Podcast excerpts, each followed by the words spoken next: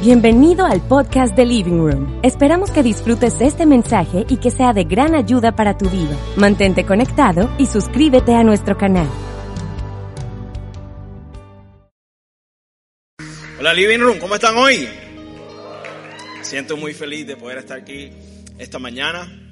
Sé que hoy es un día también importante en Colombia, sabemos que estamos en una jornada electoral y si tú eres una de estas personas que quizás ha sentido algo de tensión por lo que va a ocurrir, incertidumbre, tienes algo de miedo, debes de saber que los hijos de Dios volamos por encima de cualquier circunstancia. Cuando Jesús vino a la tierra, Él vino en una época en donde políticamente había mucha corrupción, quizás peor que lo que podemos estar experimentando en Colombia, pero a pesar de la corrupción y los problemas que había, Jesús reinó por encima de todo eso y tú tienes esa misma capacidad porque Jesús está en ti. Entonces, más que esperar que algunas circunstancias a nuestro alrededor cambien, por supuesto que hay que votar a través de la sabiduría que Dios te ha dado. Trata de escoger el que creas que es mejor, pero no temas. Jesús, dijo, tranquilos, yo, yo he vencido al mundo, yo he vencido la corrupción. Tranquilos que yo estoy con ustedes y tu vida siempre va a estar arriba, en la cima, por encima de cualquier circunstancia que pueda ocurrir. Tu vida va a estar bien. Quiero que tengas paz ahí en tu corazón, que tu vida siempre, siempre vas a ir hacia adelante. Quería decirles eso y hemos estado orando también como comunidad por, porque nuestra responsabilidad como líderes espirituales también es, es, orar por estos gobernantes, por lo que está pasando en Colombia y esperamos que así como es en, en, los cielos se haga aquí también en Colombia. ¿Ok? Entonces, tranquilos, vamos hacia adelante. Hoy vengo a compartirles un mensaje eh, iniciando este año. Carlos Freija compartió un mensaje que se llamó ¿Cómo atraer la suerte divina? ¿Alguien recuerda ese mensaje? Fue el primer mensaje con el que iniciamos el año, ¿Cómo atraer la suerte divina? Y yo hoy les voy a compartir la segunda parte de, ese mensaje de cómo atraer la suerte divina. Es decir, que este mensaje se llama ¿Cómo atraer la suerte divina? Parte, gente inteligente la que viene aquí al Living Room. Y sabes que hablando de la suerte, hay gente que se considera de mala suerte. Hay gente que, lanza expresiones y dice, yo nunca me, me gano una rifa. Cuando hay una rifa, eh, soy el último opcionado. Cuando van a votar a alguien en el trabajo, van a hacer recorte de personal, seguramente yo estoy. Hay gente que se considera de mala suerte y si tú te consideras de mala suerte, déjame decirte que eso es lo que vas a traer. Esa es la ley de la expectativa.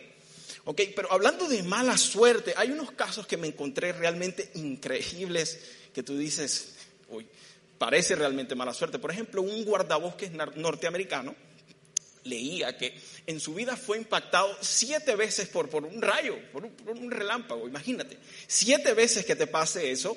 ¿Alguien aquí le ha pasado algo así? Gracias a Dios, a nadie aquí.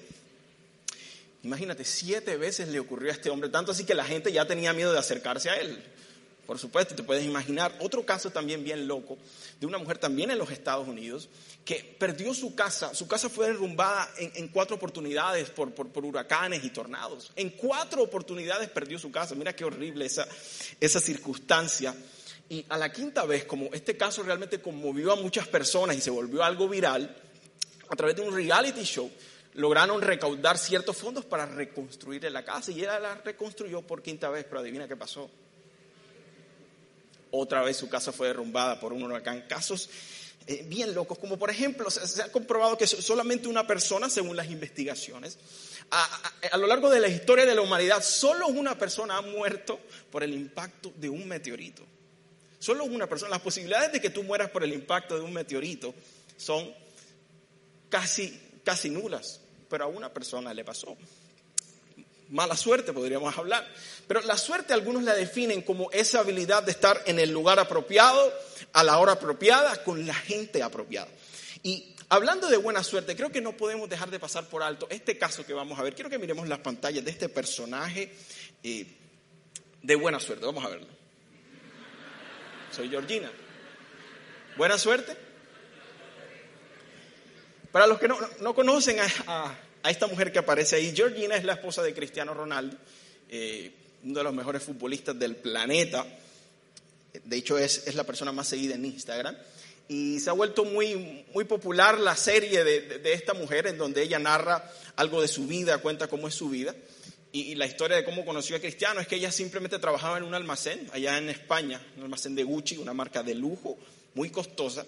Y ella trabajando ahí, un día llegó Cristiano Ronaldo Le puso el ojo, se enamoró y hoy en día a esta mujer le cambió la vida. Si ves la serie, literalmente vive como una qué, una reina, jet privado, yates, te puedes imaginar toda esa vida de lujos y mucha gente dice, qué suerte. Hay mujeres aquí que están diciendo, yo, yo solo estoy esperando que me pase lo de Georgina. Estoy seguro que muchas están pensando eso y seguramente te va a llevar tu cristiano. Estoy, convencido que, te va a llevar ese cristiano. Buena suerte. Y también acordándome de esta serie, no solo, no solo esta mujer, sino hay una amiga de Georgina que sale, se volvió famosa simplemente por ser amiga de Georgina, sale al lado de ella en el jet, en el yate, y eso también es suerte. O sea, uno porque no tiene un amigo así. Quiero amigos así. Buena suerte. ¿Sabes qué? Recuerdo cuando estaba en la universidad. Algunos compañeros de clase me decían que yo tenía buena suerte. ¿Por qué? Porque siempre cuando habían trabajos en grupo, cuando había algún quiz de algo, siempre me tocaba con gente muy buena. Era increíble, había un quiz y de repente una de las mejores del salón eh, se hacía conmigo. Yo, yo no era la persona realmente más aplicada. Entré muy inmadura a la universidad. Mis papás sufrieron conmigo en la, en la universidad. Pero al principio yo tenía como que esa suerte de conectar con esa gente que era muy buena, no sé, tenía una gracia, les caía bien. Y, me acuerdo algo, hace poquito me, me, acordé de una anécdota que quiero contarles. En primer semestre yo estudié ingeniería industrial y dábamos una materia que es química general. Y en química general el profesor de química era, era todo un personaje, era un loquillo hacía muchas bromas y no enseñaba absolutamente nada. Realmente, cuando llegó el primer parcial, nadie sabía absolutamente nada de química, nada más lo que uno pudo aprender pues, en el colegio. Y cuando llega ese primer examen de química, todo el mundo estaba nervioso. recuerdo que llegamos al salón, examen de química, yo no sabía absolutamente, yo llegué ahí en blanco. Yo llegué en blanco y mucha gente perdida. Recuerdo un compañero, ¿sabes que siempre hay gente perdida en los, en, en las clases, en los salones, en compañeros que son perdidos, le pregunto a un hey, ¿cómo, ¿cómo, estás? ¿Estudiaste? ¿Cómo así? Y hay parcial. Gente que siempre está perdida, unos personajes. Y la gente nerviosa ese día. Y en, mi salón de clases había un compañero que era apellido Mantilla. Él era un poquito gordito, alto, rubio, cabello un poquito largo. Y Mantilla este, era este propio personaje que que es muy inteligente, que es muy bueno en matemáticas, en física, es excelente. Iba simplemente a la universidad con una mochilita y, una hojita en donde él escribía con un lápiz. No tenía que, apuntar muchas cosas porque era esa gente que no necesita estudiar mucho porque son muy, muy inteligentes. Y él le iba muy bien porque era muy bueno en, en los primeros semestres en todo lo que tiene que ver con matemáticas y le iba excelente. Y recuerdo que cuando llega ese examen de química, entramos ahí al salón y nos empezaron a ubicar. De repente yo quedé detrás de Mantilla quedé sentado detrás de mantilla y yo, bueno, simplemente sentí, lo único que sentí hacer es mirar qué hacía mantilla en el examen. Y era de esos exámenes de respuesta de selección múltiple, donde tenías que eh, rellenar el circulito. Y realmente yo no estaba tan cerca a Mantilla. Mantilla estaba más o menos en una instancia como, como ahí. Pero yo no sé, ese día mi ojo tuvo como un don sobrenatural, se me abrieron los ojos espirituales. Y yo lo que intuía, creo que puso esta, y, todo mi examen fue simplemente copiar a Mantilla. Fue lo único que hice en todo el examen. Y muchas respuestas que rellenaba yo no estaba seguro. Yo dije, creo que puso esa. Y yo hice todo mi examen basado en Mantilla. Luego cuando llega el día de donde entregan las, notas, las montan ahí a la plataforma web, eso fue una masacre. Una masacre 1-5, 1-2, 2, 2-5. La gente muy mal eh, las, notas buenas 3, 3, 5, pero la gran mayoría había perdido el examen. Solo habían dos notas. Solo habían dos notas que estaban por encima de 4-2. De hecho, estaban iguales 4-2 y 4-2. Adivina de quién era. señor Mantilla y el señor William Ortega. Ahí estaba yo triunfante en ese examen y me sentía bien orgulloso. Y y la gente me decía, uy, esa nota, ¿no? Yo me fui a estudiar con Mantilla toda la semana. Me dije, yo estudiábamos y Mantilla, como era amigo mío, él me, él me decía, sí, claro, y estudiamos duro. El man era llave, como decimos aquí, era muy amigo mío. Y por cosas como esas la gente me decía, tú tienes buena suerte. Tú tienes mucha buena suerte en la universidad y cada uno de ustedes seguro tendrá algún caso de, de buena suerte eh, en su vida. Pero sabes que la suerte, cuando uno habla de suerte, en el lenguaje callejero también esta palabra se dice mucho. Hace poquito me bajé de un taxi y el, taxista me dijo suerte. Suerte es una palabra que la gente dice mucho, que tenga suerte. Pero realmente la suerte es la lectura humana de la bendición de Dios.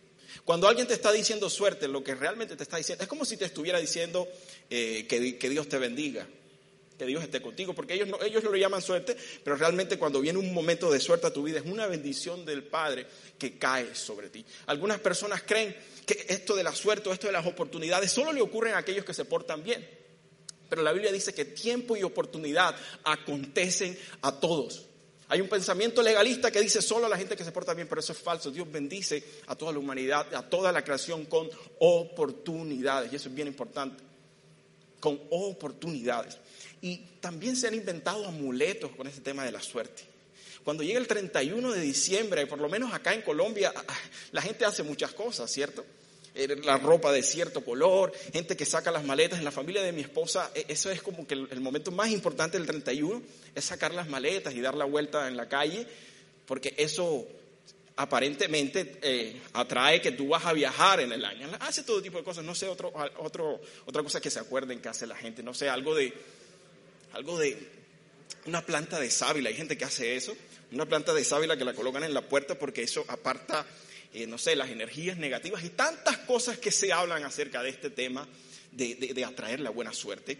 Pero Carlos hablaba de ese mensaje acerca de un autor que es un psicólogo famoso que se llama Richard Wiseman, autor de ese libro que se llama El factor suerte. Y él finalmente lo que concluye es que esto de la suerte, que no existe esto que hay gente que nace con buena suerte y gente con mala suerte. Simplemente hay personas que tienen ciertas actitudes, hábitos, eh, hacen ciertas acciones que finalmente los llevan a atraer las cosas buenas y a otros los llevan a atraer las cosas malas. Y hoy simplemente quiero compartirte dos de esas acciones que te van a ayudar a que puedas atraer las cosas buenas, todas las bendiciones que ya el Padre ganó para ti, que quiere que tú las veas materializadas aquí en la tierra. ¿Me estás siguiendo acá?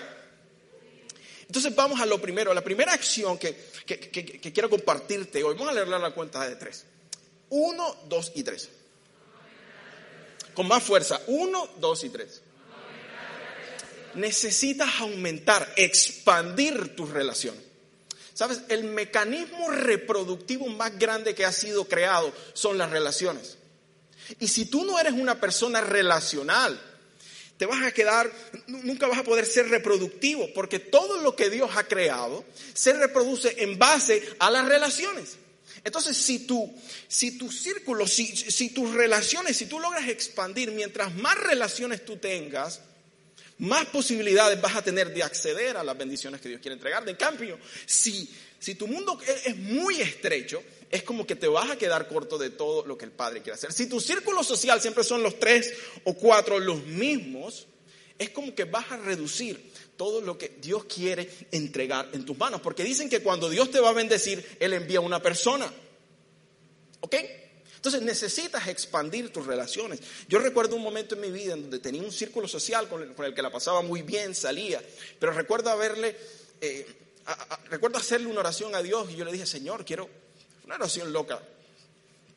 Le dije, Señor, me gustaría conocer otro tipo de gente, eh, gente diferente, y quiero expandir ese círculo social, quiero que, que me lleves a conocer otra gente. Y fue una oración loca que yo hice en ese momento, pienso yo, ¿por qué hice una oración como esa? Si yo realmente tenía un círculo social pues normal, bueno.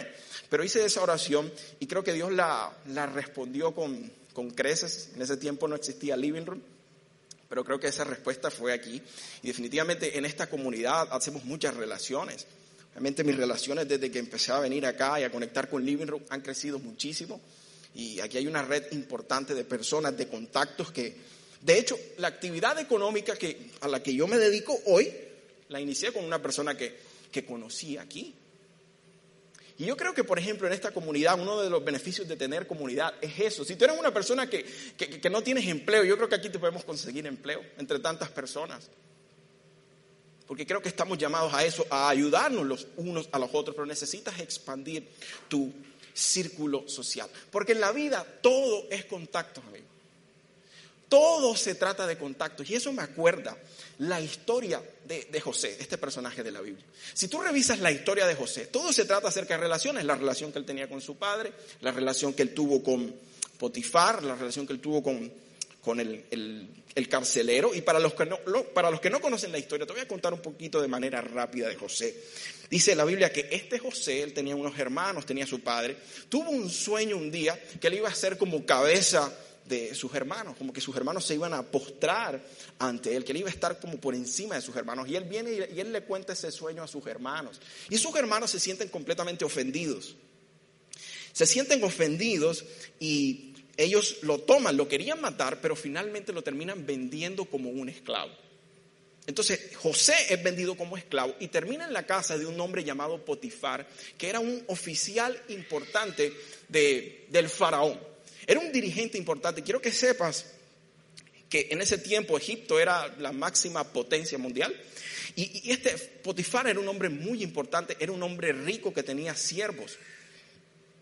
Y es increíble que la Biblia menciona que cuando José llega a la casa de Potifar, este Potifar confió tanto, se hizo tan amigo de José, que dice la Biblia que Potifar le dio administrar todos sus bienes y todo lo que él tenía.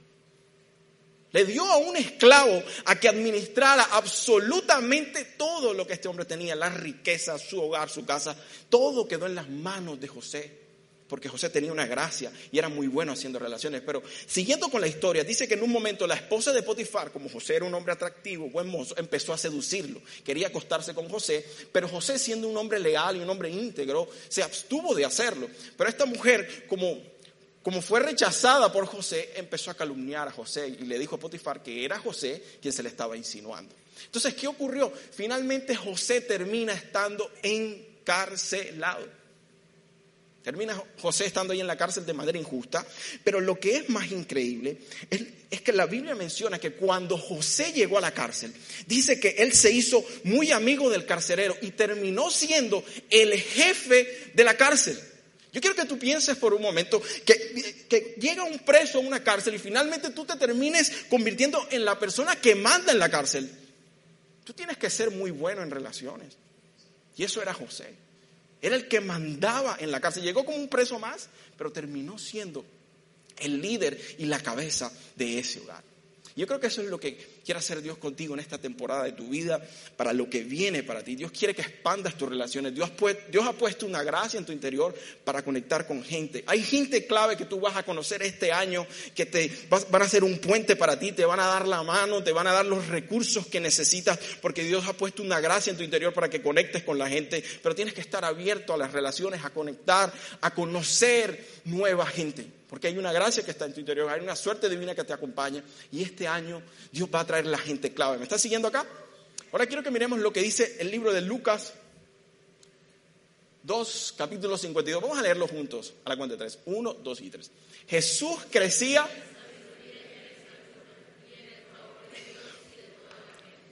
Dice que Jesús crecía en sabiduría y en estatura y en el favor de Dios y de toda la gente. Jesús crecía en el favor de Dios. Y dice que en el favor de la gente, cuando habla de que Jesús crecía en el favor de la gente, está hablando de que crecía en influencia.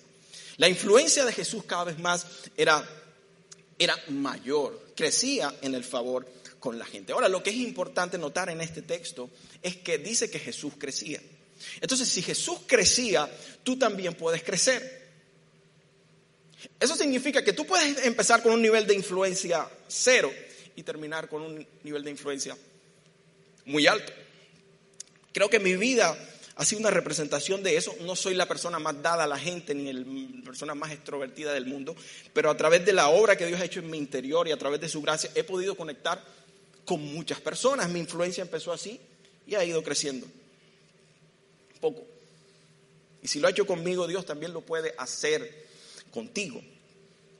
Ahora, dice que Jesús crecía en el favor con Dios y en favor con el hombre.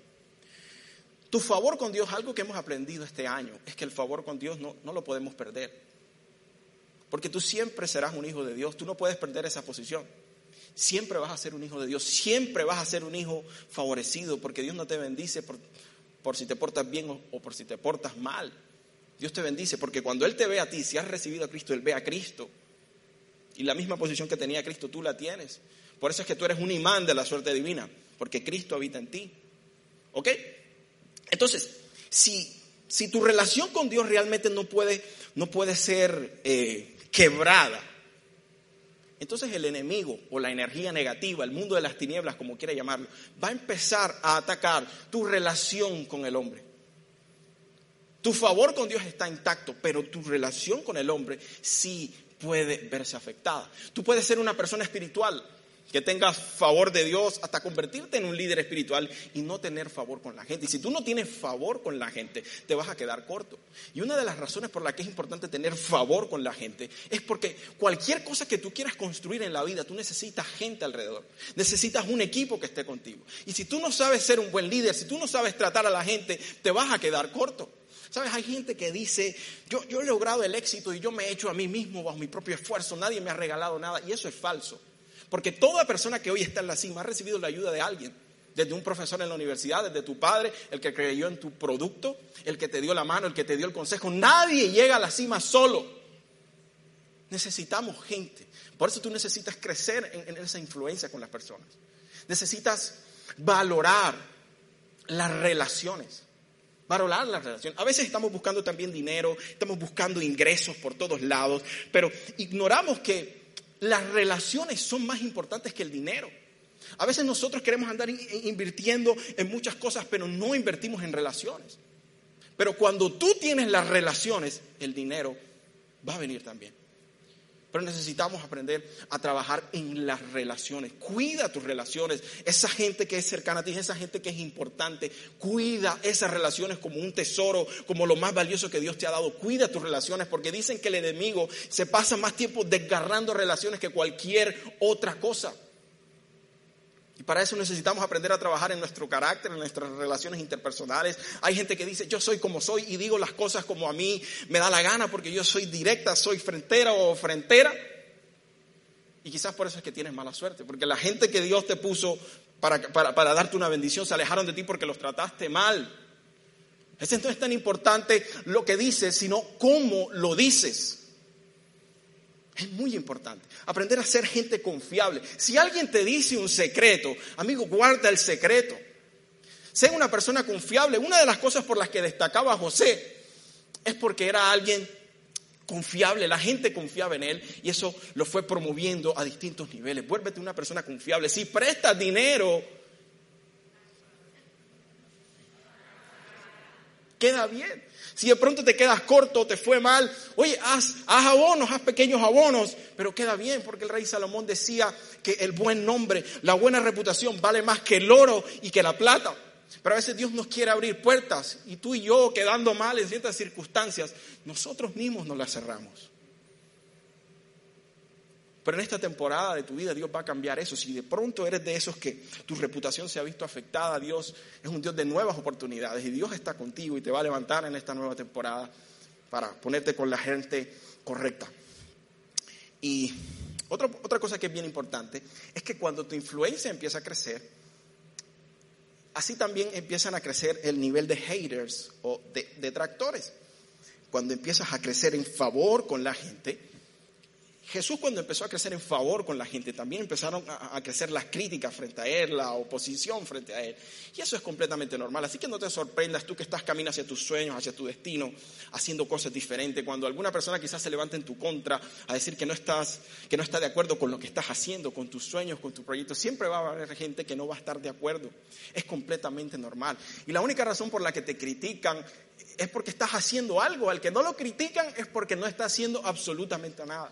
Pero si están hablando de ti es porque te estás moviendo, porque estás haciendo algo. Es decir, estás tomando la atención de la gente. Así que te animo, si tú eres una de estas personas que sientes que se han levantado críticas, sigue adelante, avanza con fuerza, con potencia hacia el destino que Dios te llamó, que no es invento tuyo. El mismo Padre lo puso en tu corazón y te va a llevar hacia eso. ¿Estás siguiendo acá?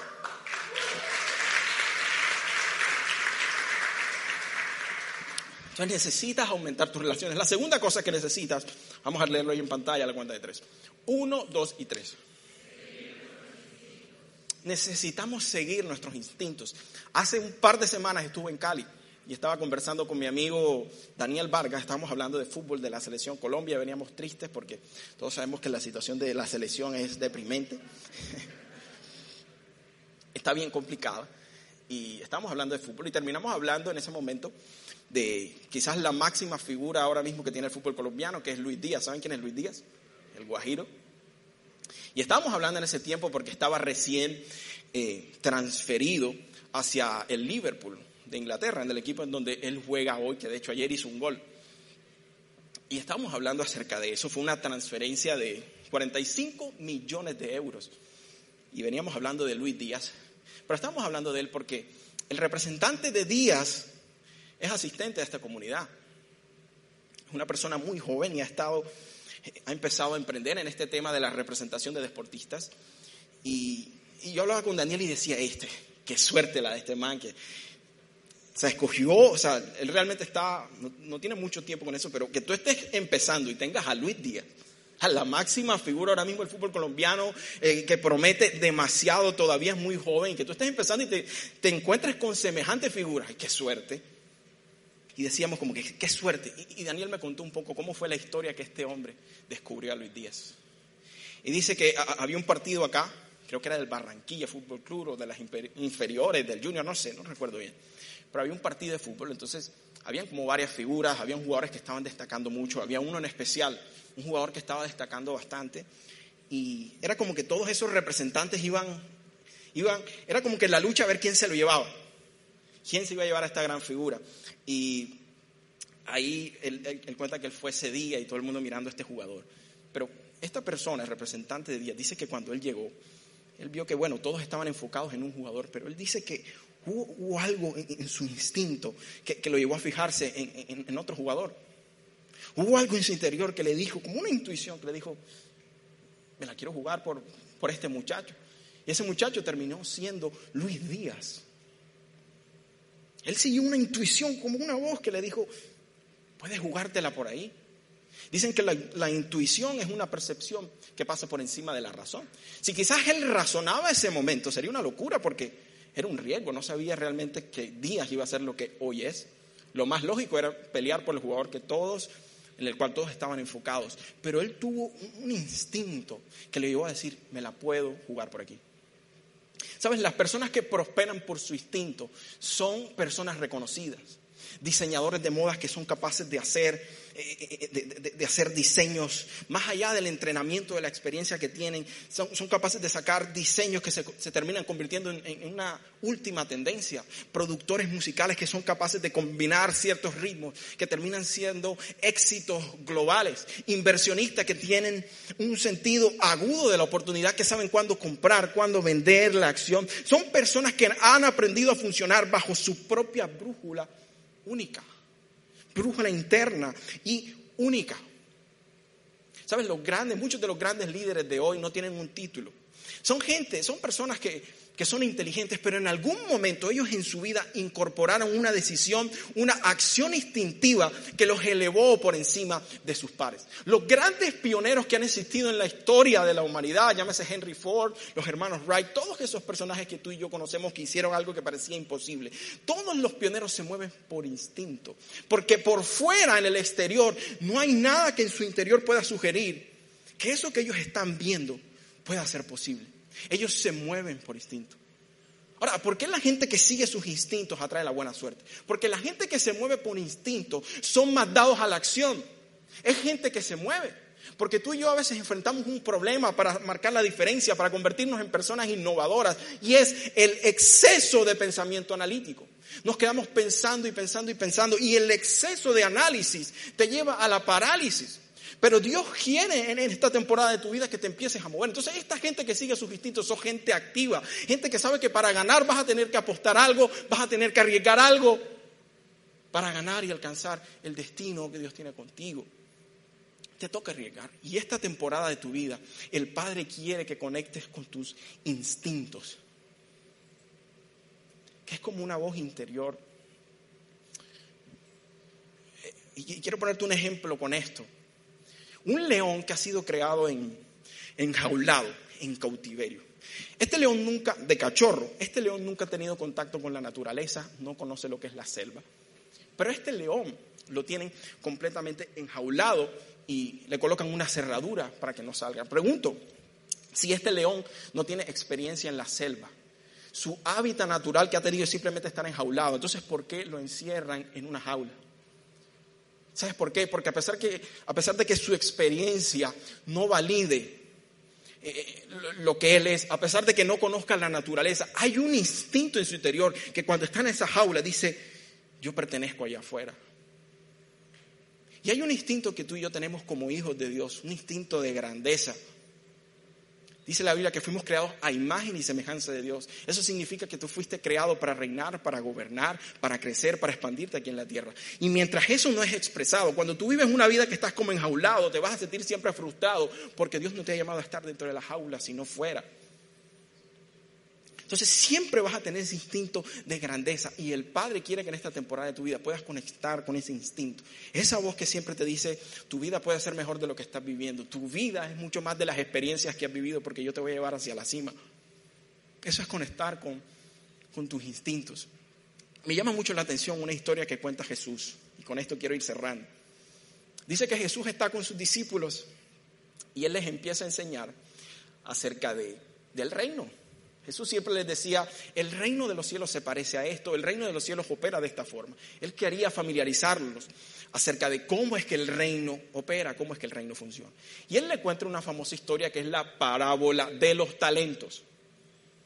Entonces Jesús está con los discípulos y les cuenta una historia. Dice, había un amo que iba a emprender un viaje y antes de irse de viaje, él encomendó a tres de sus siervos a uno le dio cinco mil monedas de oro, le dio dinero, al otro le dio dos mil y, al otro simplemente mil monedas. Entonces él le encargó este dinero a estas tres personas. Cuando él regresa de viaje, él le pide cuentas a cada uno sobre lo que habían hecho con ese talento. Dice que el que tenía cinco mil lo convirtió en diez mil y el amo estuvo muy feliz y lo felicitó y le dijo, te voy a dar mucho más. Al que tenía dos mil, ahora tenía cuatro mil también lo había multiplicado y el amo también estuvo muy feliz, lo felicitó y le dijo, te voy a dar mucho más. Y al tercero, dice que tomó este dinero y lo que hizo fue enterrarlo porque tuvo miedo. Y el amo le habló muy fuerte y le dijo, siervo inútil, ¿por qué no pusiste el dinero a producir? Pero el miedo hizo que, que no hubiera esa prosperidad esperada. Y esta historia es muy interesante, te voy a decir por qué. Porque Jesús plantea un concepto completamente impopular en los tiempos de Jesús. La idea de que un amo, imagínate un rey, un empresario, deje su dinero en las manos de, en las manos de unos simples siervos y de repente se va de viaje. Era un concepto completamente raro lo que estaba planteando Jesús en ese momento y más, porque en los tiempos de Jesús ellos vivían bajo un estricto sistema de casta. El sistema de casta era como que las personas eran clasificadas por raza, por linaje, por descendencia. Entonces, si tú eras una persona que nacías con ciertos privilegios, nacías de una familia importante, de cierto linaje, tú ibas a tener mucha suerte en tu vida. En cambio, si tú eras una persona que venías de abajo, no pertenecías a ninguna familia importante, eras un esclavo, cualquier persona, prácticamente tú tenías que aceptar tu suerte en la vida. No tenía esa posibilidad de que alguien te iba a dar la mano y te va a dar un dinero para que tú crezcas. Eso no existía en los tiempos de Jesús. Era algo completamente impopular, no se veía, algo completamente contracultural de esa época. Sin embargo, Jesús plantea esta escena en donde un amo confiere sus bienes a administrar a unos simples siervos que no tenían experiencia en inversiones, no tenían experiencia en negocios, eran simples siervos. Sin embargo, a pesar de que eran simples siervos, a pesar de las leyes de la época sociales, que ellos quizás podían verse como menos, ellos multiplicaron lo que se les dio a la mano. Ellos lograron quebrar esas leyes sociales de la época y trasladarse a la dimensión de su amo y prosperaron y avanzaron. Así que no importa de dónde vienes tú, no importa tu trasfondo, no importa tus antecedentes, si no vienes de familia importante, no importa de dónde vengas.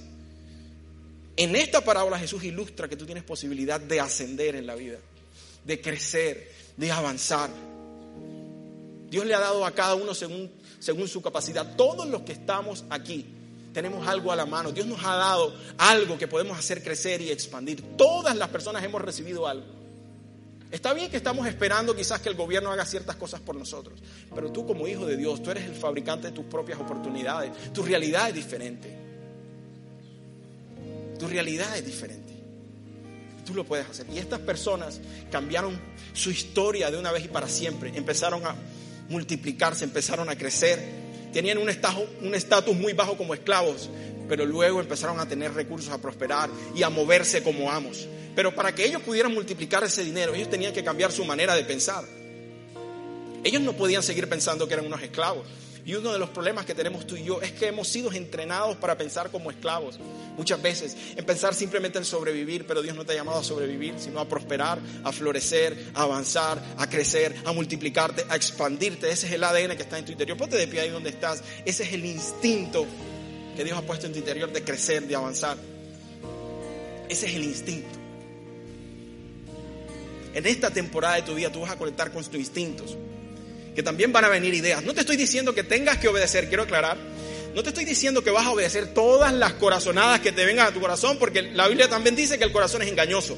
Pero tampoco vas a ignorar todo esas ideas que tienes en tu interior. Esa idea que tienes que creo que puede funcionar, creo que puede salir bien. Y en tu instinto vas a poder avanzar y cosechar. Y me encanta que cuando estos hombres logran crecer, logran aprovechar esa oportunidad que se les dio a la mano, el siervo los felicita. Vamos a verlo en Mateo 25. Me encanta esa parte por, por algo que dice. Mateo 25. Dice, su Señor le respondió, hiciste bien, siervo bueno y fiel. En lo poco has sido fiel, te pondré a cargo de mucho más. Ven a compartir la felicidad de tu Señor. Me encanta esa parte. Ven a compartir la felicidad de tu Señor. Porque tenemos un Padre que está allá en los cielos queriendo celebrar con nosotros tus triunfos cuando conquistas tus sueños. Cada vez que conquistas tus sueños, cada vez que logras lo que quieres, el Padre se alegra y quiere celebrar contigo. El año de la suerte divina. Vas a ver la mano de Dios. Me encanta porque ya he escuchado muchas historias de suerte divina. Pero de pronto tú no has visto absolutamente nada. Tú sientes que hay un, hay un desierto pero quiero que eleves tu expectativa porque Dios va a hacer cosas extraordinarias en tu vida.